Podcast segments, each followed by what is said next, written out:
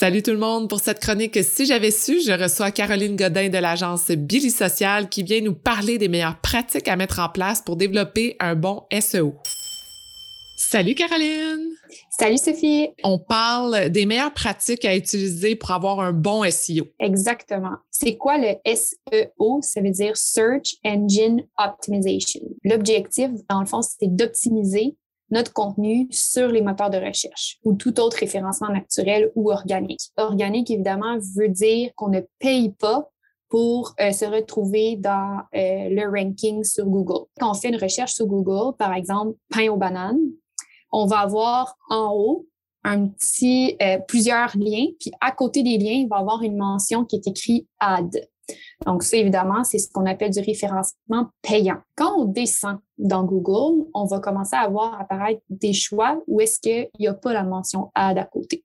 Ça, ça veut dire qu'on tombe dans la section SEO, donc tout ce qui est organique. Ça, ça veut dire que les compagnies qui se retrouvent dans cette section-là ont travaillé très fort pour justement faire en sorte que les mots-clés utilisés soient bien référencés sur leur site web, ce qui leur permet d'atterrir finalement en première page. Quand on fait du SEO, est-ce que l'objectif est nécessairement pour chacun des articles qu'on produit ou chacun des types de contenus, peu importe la forme qu'elles prennent, est-ce qu'on doit absolument se retrouver en première page? Dépendamment de qu'est-ce que vous vendez, de qu'est-ce que vous offrez comme service, ben, il y a certains types de contenus qui vont être plus importants que d'autres. C'est là où ça va être important justement de, de, faire une petite analyse justement pour prioriser les contenus les plus importants puis faire en sorte que ces contenus-là se retrouve effectivement en première page. Pourquoi on vise absolument à se retrouver sur cette page-là dans une recherche Google? C'est parce que plusieurs statistiques démontrent que les utilisateurs vont pas jusqu'à la deuxième ou troisième page. Donc, un, c'est par paresse, mais c'est aussi parce que la perception, c'est que sur la première page, c'est les contenus qui correspondent le plus à leurs besoins, à leurs recherches. Maintenant, SEO, qu'est-ce que ça veut dire? J'ai parlé de mots-clés, j'ai parlé de séries de mots ensemble. Bon, ça peut prendre plusieurs formes. On peut faire euh, du SEO avec des mots-clés très génériques. Exemple, recette. Un mot très général, ça peut regrouper plusieurs types d'articles. Par contre, un mot-clé qui est très générique, ça veut dire aussi qu'il y a probablement plusieurs personnes qui utilisent ce mot-clé dans leur nuage de mots puis ils veulent se référencer sur ces mots-clés-là. Et donc, il faut faire attention parce que plus on est petit comme entreprise, plus on va vouloir être précis. La précision va amener vraiment, un, les bons consommateurs. Dans un deuxième temps, ben, va faire en sorte que notre contenu va être répertorié vis-à-vis l'utilisateur de manière plus intelligente. Google, comme Facebook, comme Instagram, fonctionne avec un algorithme aussi. Donc, il y a un score de qualité associé à chacune des publicités ou chacune des articles que vous produisez. Quand vous euh, utilisez des mots-clés qui sont très précis, Google va vous donner un score de qualité qui est beaucoup plus intéressant, ce qui va faire en sorte que vous allez probablement vous retrouver plus souvent, plus fréquemment euh, sur la première page que euh, d'autres types de contenus, par exemple. Maintenant, une fois qu'on a trouvé les mots-clés, là, on va passer à une rédaction SEO optimisée. Est-ce que je dois mettre mon mot-clé 5, 10 fois, 15 fois dans un texte? Ou bien est-ce qu'une ou deux fois, c'est assez? Puis aussi, quelle quantité de mots-clés je dois intégrer dans mon article? Quand on écrit un article, on se fixe un objectif souvent de mots. Fait qu'on va se dire, disons ici pour euh, fin d'exemple, 700 à 800 mots pour rédiger l'article qu'on veut. On va se fixer ce qu'on appelle un mot-clé principal. C'est le mot-clé qui s'aligne le plus, dans le fond, avec euh, la recherche de l'utilisateur aux besoins que vous voulez répondre. Ensuite de ça, on a une autre catégorie qui s'appelle mots-clés secondaires. Puis moi, je vous, conseillerais de vous en fixer trois à quatre, peut-être cinq si le besoin est là. Puis ces mots-clés-là doivent se retrouver à peu près une à deux fois dans votre article de 700 à 800 mots. Faut pas oublier qu'il y a un utilisateur qui va lire votre contenu. Donc, si vous répétez 10 fois le mot-clé principal dans votre article de 700 à 800 mots, mais vous allez probablement perdre votre lecteur parce qu'il n'y aura pas une cohérence dans le texte, ce ne sera pas agréable à lire. Puis, avant toute chose, on parle toujours d'expérience. Donc, l'expérience utilisateur est vraiment importante. Puis ensuite de ça, on vient s'aligner avec tous les euh, outils disponibles pour le marketing numérique. C'est récapitulatif juste ici. Un mot-clé principal et quatre à cinq mots-clés euh, secondaires. Les mots-clés secondaires, on veut les répéter une à deux fois. Et les, le mot-clé principal, probablement quatre à cinq fois dans un texte de 700 à 800 mots. Maintenant, Vous demandez probablement comment on fait pour trouver les mots-clés les plus appropriés justement pour notre audience, pour les services qu'on vend, pour les produits qu'on vend, etc. Il existe évidemment une multitude d'outils pour pouvoir bien mesurer euh, son SEO et aussi pour pouvoir trouver les bons mots-clés. Comme premier outil, qui est un outil gratuit pour faire de la recherche de mots-clés qui est vraiment pertinent, c'est l'outil Google Keyword Planner.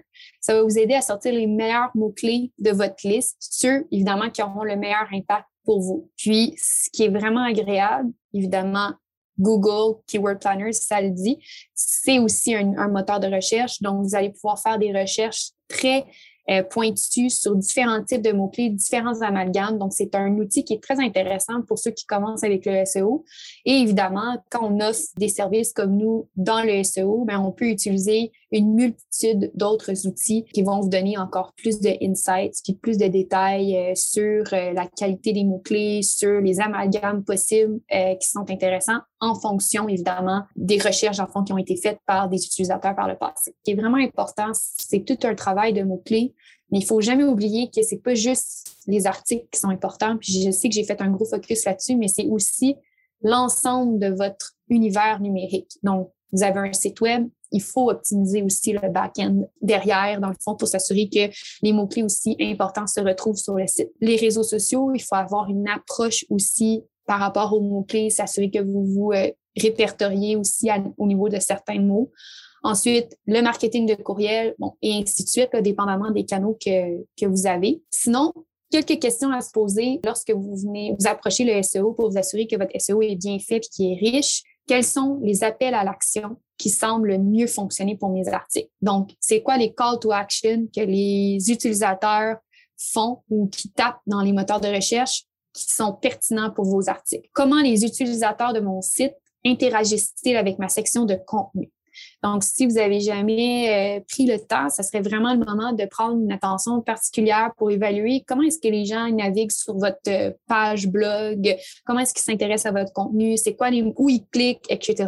C'est quoi le pourcentage de lecture aussi, ça va vous donner une bonne idée euh, de votre performance. Et je le redis toujours, je l'ai même dit dans des chroniques précédentes avec Sophie, qui sont vos lecteurs. C'est hyper important. Les audiences, ça revient souvent, mais ça fait partie, dans le fond, d'une bonne stratégie. C'est le noyau, dans le fond, de, de tous vos activités marketing. Et utilisez-vous le référencement et les médias sociaux conjointement pour une meilleure stratégie marketing. Merci beaucoup, Caroline. Et euh, moi, j'invite les gens à aller s'abonner à notre Patreon parce que c'est là, avec le service tout inclus, que vous allez avoir encore plus d'outils qui, qui est en lien avec la chronique de Caroline aujourd'hui. Vous allez avoir ces trucs pour avoir un meilleur SEO.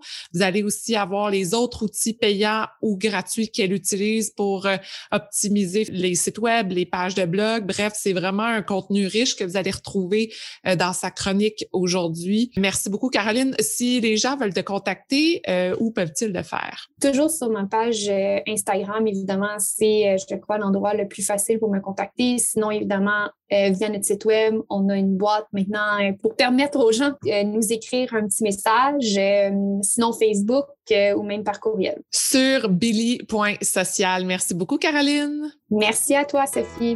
Merci d'avoir écouté l'entrevue jusqu'à la fin. J'ai énormément de gratitude pour votre présence et j'espère que vous êtes totalement inspirés.